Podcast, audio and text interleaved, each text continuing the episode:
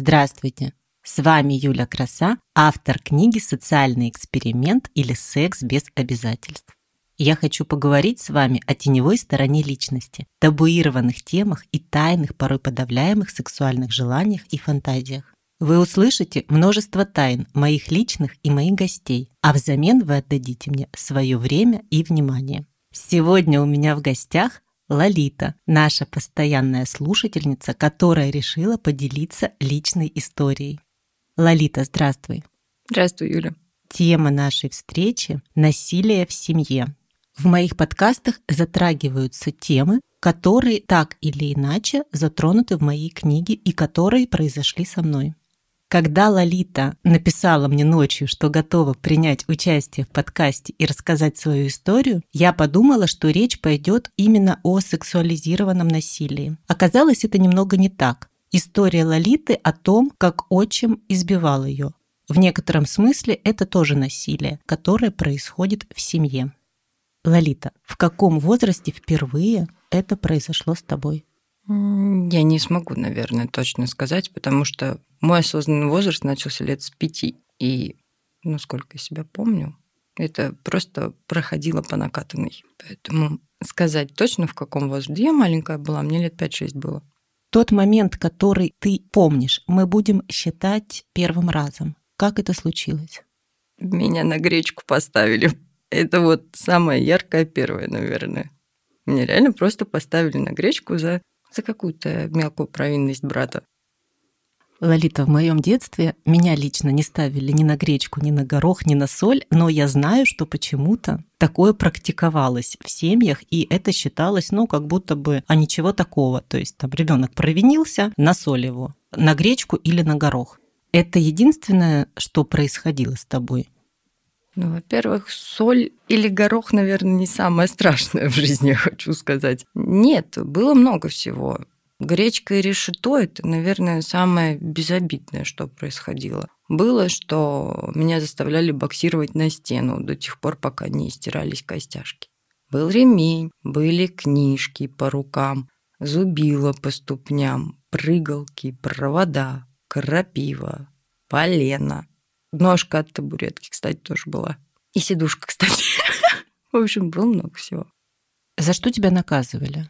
Хороший вопрос, на который я даже, наверное, сейчас в сознательном возрасте не смогу корректно ответить, потому что все варьировалось с бешеной скоростью. Меня могли наказать за то, что у меня что-то натворил брат, меня могли наказать за то, что я на него плохо посмотрела. Меня могли наказать за плохие оценки. То есть оценка ниже пятерки, она оценкой не считалась в целом. Плюс у меня вздорный характер. Я бунтарь, если меня пытаются прогнуть или проломить, я наоборот, типа, а, что это такое вообще? Не прокатит. Ну и за счет того, что я начала бояться родителей, очень сильно психологически ребенок начинает закрываться. Они перестали существовать в моей жизни, я их перестала туда пускать. Я стала врать, увертываться, прятаться. Это тоже сыграло свою роль. Это один из защитных э, механизмов э, психики, тем более детской психики. Пробовала ли ты поговорить с мамой об этом, рассказать ей, что ты подвергаешься такому жестокому обращению со стороны отчима? Ты знаешь, я не уверена, что я в этом контексте готова обсуждать именно маму, потому что сейчас, оглядываясь назад, для меня мама, будучи вот мамой, она была для меня двумя разными людьми. Она была человеком, которого я ненавидела за то, что его нет никогда дома, и он не может за меня заступиться. И она была для меня каким-то чудесным божеством, которое среди месяца может появиться на один день целиком дома, посвятить его детям, сделать с нами котлеты, сходить с нами в зоопарк, куда-то нас отвезти. То есть я ее и ненавидела, и обожала одновременно. И жаловаться ей с учетом того, что там она работала по 12 часов в сутки, было бессмысленно. И, наверное, она была сама в какой-то мере папой подавлена. Причем очень круто. Как ты думаешь, она знала, что с тобой происходит? Да, абсолютно точно. Я не думаю, я знаю. Как она реагировала? То есть она делала вид, что ничего не происходит, она делала вид, что она ничего не знает, или наоборот, как будто бы с молчаливого согласия ее это все происходило. Тут, кстати, тоже интересно, ну, потому что в какие-то моменты она за меня заступалась. ну, если это происходило у нее на глазах. Если это происходило там, когда она была на работе, ну, я не видела смысла рассказывать, потому что все было рассказано до меня и в другой версии. Поэтому я не знаю. Будучи уже сама мамой, да, мне кажется, я разорвала бы человека, который поднял бы руку на моего ребенка. Неважно в каком контексте. А в то время, может быть, это было нормальным воспитанием. Может быть, это было потому, что есть мужчина, который подавил, и у него манера воспитания такая. Меня и брата воспитывали кардинально разно. У меня брат прям лет до 13 был кисейная барышня. Поэтому я не знаю. Ну вот здесь я реально не знаю, что ответить. Женская сущность, сущность, она не поддается логике. Скажи, пожалуйста, когда ты подвергалась избиениям и такому физическому насилию, твой отчим, он в каком состоянии был? Есть э, миф о том, что обычно это происходит, когда человек, например, в состоянии алкогольного опьянения. Так ли это? Нет, это абсолютно не так потому что человек, который может быть лютым домашним тираном и, как сейчас модно говорить, абьюзером, он на людях может быть идеальным семьянином, идеальным отцом, матерью, там, но это от пола не зависит. Это может быть человек, который рисует потрясающую картинку идеальности, гладкости, милоты, ванильности и прочего. Но при этом дома, за закрытыми стенами, он мог делать это как в алкогольном опьянении, так и абсолютно трезвый. Просто когда алкогольное опьянение, человек становится жестче, у него нет какого-то стопора. Если он трезв, то стопор, что, блядь, ты можешь убить. Он все таки есть. Как долго это продолжалось? Сколько лет? 12. Как тебе удалось прекратить эту историю? А мне не удалось. Мои родители просто разошлись. Грубо говоря, тебе повезло. Что ты сейчас чувствуешь и думаешь по этому поводу? На самом деле меня это очень сломало.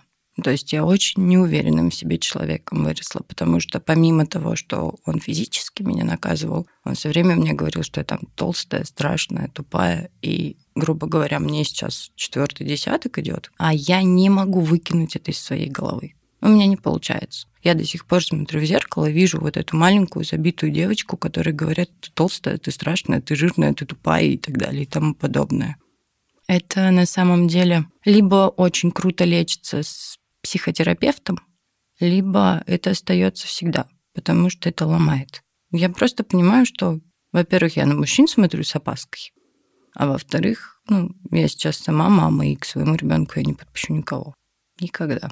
Общаешься ли ты сейчас с отчимом, и если да, то какие у вас отношения? Надо тебе, наверное, немножечко рассказать. Моей семье никто не знает, что я знаю, что он мой отчим. Ну, то есть он меня принял маленькую, и все думают, что вот он мой папа, и я больше ничего не помню, ничего не знаю. Детская память, а наша психика гибкая, она же забудет то, что было в глубоком детстве. Я общаюсь с ним. У меня все таки есть брат, который его сын. И там по каким-то праздникам я могу его поздравить, еще что-то. Но после того, как я сама родила, произошел какой-то сбой в системе. Я уже не смогла с ним спокойно разговаривать, что-то терпеть. И один раз, когда он мне позвонил за что-то отчитывал, что я там плохая дочь, не ценю родителей, потому что, ну, я ж не могу сам позвонить дочери. Дочь обязана мне звонить, я ж ее отец. Я этого, кстати, никогда не понимала. Я просто как-то гаркнула и сказала, что, ну, что ты от меня хочешь? Вот ты, пока я была маленькая, что, не самоутвердился? Ты бил ребенка, девочку, человека, который заведомо слабее, чем ты. Что ты от меня сейчас хочешь? Чему ты меня научить? Ты уже научил, сломал, молодец, что тебе надо? И сейчас, да, два раза в год или раз в год я его вижу. Ничего, кроме ненависти, которую я гашу и улыбаюсь, я не чувствую. Но ненавижу я его сильно. И это не проходит. Мне кажется, если бы можно было убивать, я бы убила. Но нельзя. Это уголовная статья. Да. Лолита, скажи, пожалуйста, работаешь ли ты с психологом или, может быть, с психотерапевтом, чтобы разобраться в этой ситуации и помочь себе прожить ее максимально экологично для того, чтобы отпустить и идти дальше? Я пыталась. Была терапия с психологом, даже какие-то там онлайн-группы были, но мне не помогало. Я не могу это отпустить. Во-первых, он периодически все равно появляется в моей жизни, и это триггером работает колоссальнейшим. А во-вторых, во мне очень много намешано. То есть он во мне сломал практически все человеческое. Я могу быть безжалостной стервой просто. А мама, в свою очередь, наоборот, потом уже в воспитание вложила милосердие, всепрощение. Ну, то есть из меня, грубо говоря, как из пластилина можно слепить все что угодно, если человек имеет на меня хоть какое-то влияние. И проработать именно обиду, наверное, на него невозможно. Это не обида. Это вот ты вспоминаешь человека, а у тебя в груди все горит. И ты хочешь у него спросить, а вот что в твоей голове вообще происходило? И он тебе не сможет на это ответить. Потому что он на такие вопросы говорит, ну я же тебя воспитал. Вон ты какая выросла. И все благодаря мне. Умная, красивая, и родителей ни во что не ставишь, особенно отца. Можно и так сказать. Лолита, скажи, пожалуйста, есть ли какой-то вопрос, который ты сама бы себе хотела задать и, соответственно, на него ответить? Тот вопрос, который я тебе не задала. Ты знаешь, наверное, нет. Ты и так там кучу эмоций разбудила вулкан, в общем. Ему сегодня мне лучше не звонить. Благодарю тебя за такой откровенный диалог, за то, что поделилась с нами. Возможно, кому-то твой опыт будет полезен. Есть ли у тебя какие-то советы и рекомендации для тех людей, которые подвергаются такому физическому насилию в семье? Ты знаешь, если это маленький ребенок, ну как маленький, там лет до 16, да, это подросток, ребенок, неважно. Наверное, главное не молчать. Школа, опека, я прекрасно понимаю, что ни один ребенок добровольно не пойдет и не откажется от родителей, ну, по крайней мере, от мамки. Мамка — это какое-то такое связующее звено, потому что даже на моей памяти, да, есть люди, которые ну вот женщина, у нее трое детей. Она пила, она, извините меня, баловалась всем, чем только можно. И ее дети разделились на два фронта. Один ее безумно обожает, он сделает ради нее все, а вторая просто ее считает каким-то посторонним человеком. И то. Это только во взрослой жизни пришло. В детстве это тоже было мамка, мамка, мамка.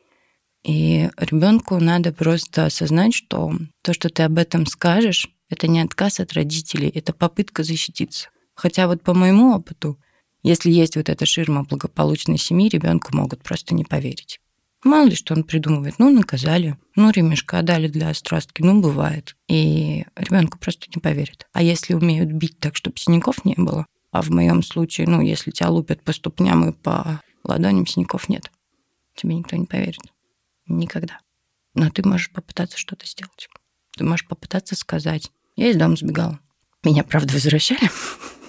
Но какую-то отсрочку я себе давала таким образом.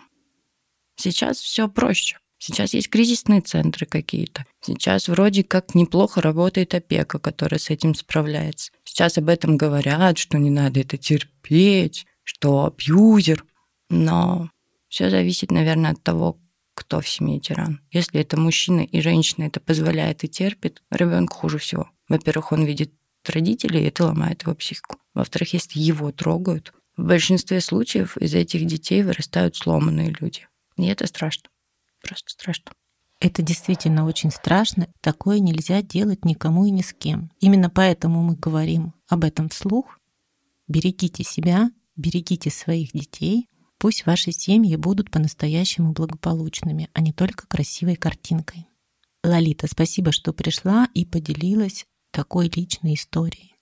Я надеюсь, это кому-то поможет. Ну или кому-то просто станет легче. Спасибо, что выслушала. Спасибо, что были с нами. Подписывайтесь на подкаст и заходите в телеграм-канал про социальный эксперимент или секс без обязательств. С вами была Юля Краса и Лолита. Всем пока, берегите себя. Всем пока-пока.